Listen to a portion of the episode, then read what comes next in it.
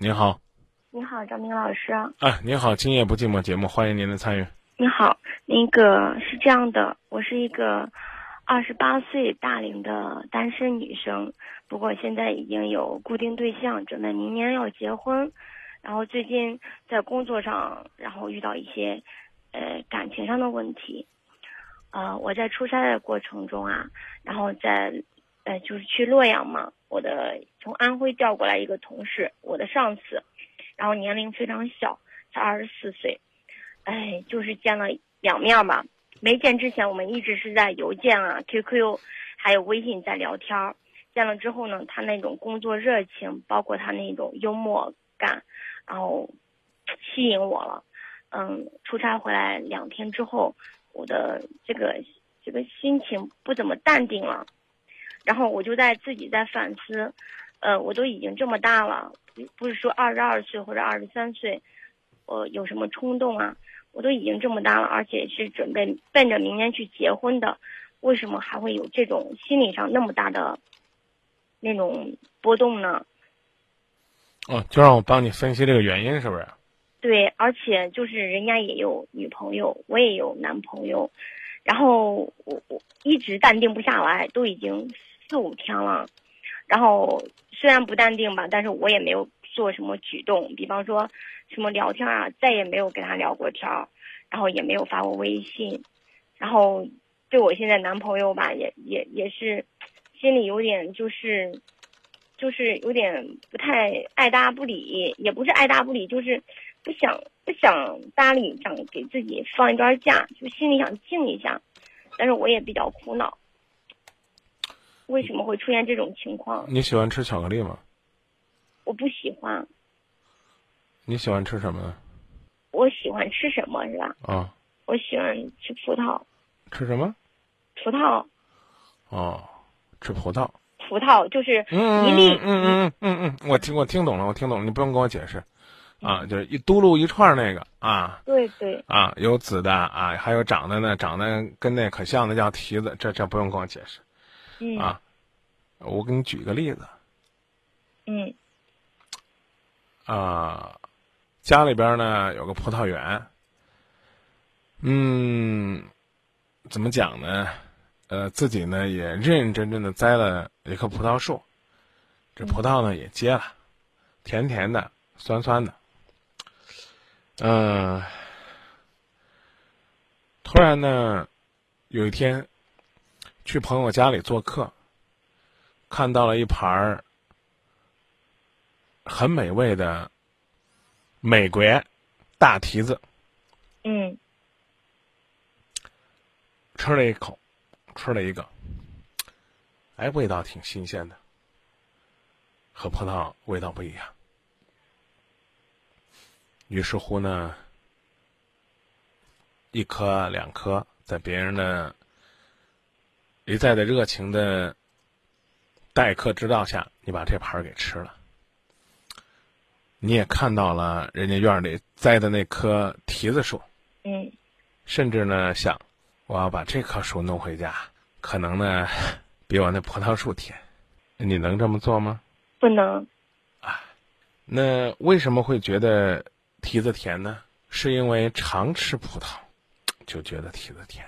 把你呢弄到那提子园里边呢，吃上一个月，且不说你能不能把你的牙给吃好了。可能呢，你又开始回忆葡萄那家乡味儿的葡萄，甜甜的，酸酸的。嗯，你说这种心理叫什么？好奇。说哎，对，说的直白一点、狠点儿，就是四个字，叫喜新厌旧。嗯，人之常情啊。听个今夜不寂寞，还希望呢能够听到新鲜的内容。如果呢，人家觉得咱俩今天聊天聊得挺精彩的，张明讲这葡萄的故事讲的也不错。我别说连着讲一个月了，我逮谁都给谁讲类似的故事，讲一个星期，估计呢，我们亲爱的今夜不寂寞的听众，怪有耐心的也吐了。大家都希望呢，下一次再有这样的状况的时候呢，能多讲点呢这个新鲜的东西。比如说，我下次能不能给你举一举关于这个胡辣汤，哎，和这个美国汉堡的这故事啊？你说在家里边喝胡辣汤总觉得辣啊，到美国了天天让你吃汉堡。每天都是那垃圾快餐，你也会这对家乡想念。所以我跟你讲这意思就是，听故事你也愿意听新的，吃饭呢你也愿意换换口味儿，这叫喜新厌旧。嗯，呃，张明老师啊，我是通过这个事儿，我能不能这样很直白？因为我知道你主持风格就是很直白，有啥说啥。然后能不能通过这件事儿说明我这个人很花心？啊，张明老师啊，因为我知道你主持风格就是很直白，有啥说啥。然后能不能通过这件事儿说明我这个人很花心？呃，不定性，呃，也可以这么说，是吧？但是呢，不至于呢，非得说是很花心，啊、只能说明呢，嗯这个你对自己的定位还不是很准确。你把自己你把自己定位成呢一个二十八九岁，年龄颇大，对感情似乎已经看破红尘，然后呢找一段感情呢也不再愿意体会感情的那种浪漫唯美，似乎呢只要有一段婚姻能吃饱就好。后来你发现自己突然之间嘴刁了，还想吃点好的，吃点改口的。我刚不给你举这例子了吗？嗯啊，然后呢，你现在还有一个毛病，就是、嗯怎么讲呢？你是想堕落呀，还是说呢，想让这个张明呢说的狠一点，以帮助你尽快的从这坑里边跳出来呢？我觉得这个这个我需要弄清楚。你说张明，你给我扣个大帽子，这样的话我就有堕落的理由了，那你就去堕落去。哎，张明说了，我这人就是一花心，啊，所以呢，我我不乐意接受你刚刚那个判断。人呢没事干就别给自己贴标签儿，别给自己扣屎盆子。你比如说，哎，这个很多人说呀，张明，我听你节目毫不留情，啊，可是呢，也有球迷知道，那我在航海体育场给建业队加油的时候，我是充满激情，充满热爱。可能呢，有些人觉得说，我觉得张明你这人太狠了，但可能呢，你也能感觉到我在生活当中，最起码对我的妻子、孩子和家人是充满了无限的温情。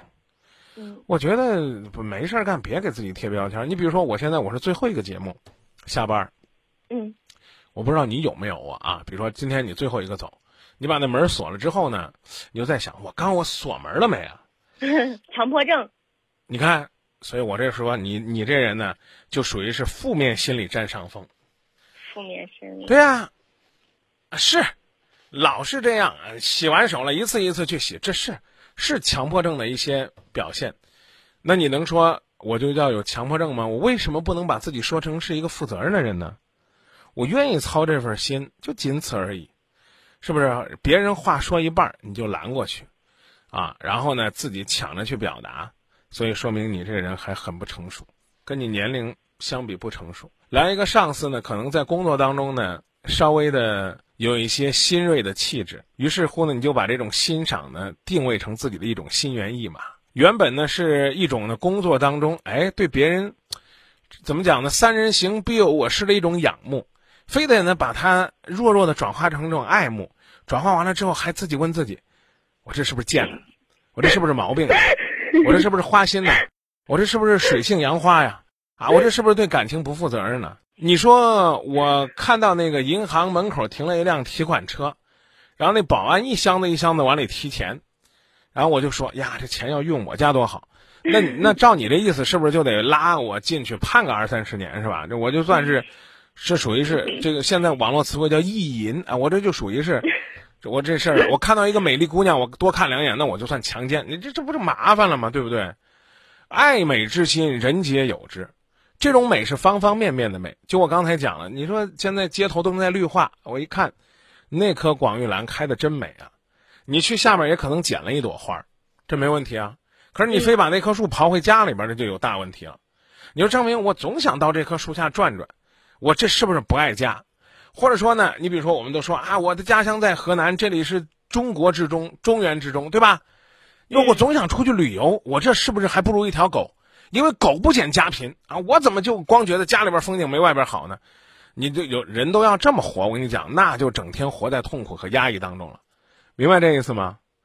明白了。啊，我我跟你讲了这么多，概括起来就是三句话：第一，这是人之常情；第二呢，人之所以能够成为这个世界的主宰，并不是因为他比骆驼高、比马大，啊，也不是因为呢他比长颈鹿跑得快，啊，比这个狮子大象厉害，就是因为两个字思想。或者说再说的直白一点，叫理智。你看，我看见银行的钱了，我也动心了，但我没下手，这叫理智。我看见人家家那个男人比我家男人强了，我好好的去呵护我家男人，让我家的男人去迸发我家男人身上应有的这种魅力，而不是总想着拿一把剪刀把这个男人的优点讲过来，把那个男人的优点讲过来，然后拼在一起。那不好意思，那是个死人，那不可能是一个这个完美的人。就这叫这叫理智，这是人之所以能够成为这个社会主宰的重要原因。当然了，我觉得你可以。适当的考虑，调整一下，就刚才你自己讲的，自我约束一下，远离一下现在这个工作环境，少跟你这个上司有太多过于亲密的接触。啊，当然了，你对他好感的原因还有就是因为你在网络上和他的交流，因为呢，人呢，现在的人，嗯，不客气的说，是在表达爱的方面逐渐堕落的。一种怪现象。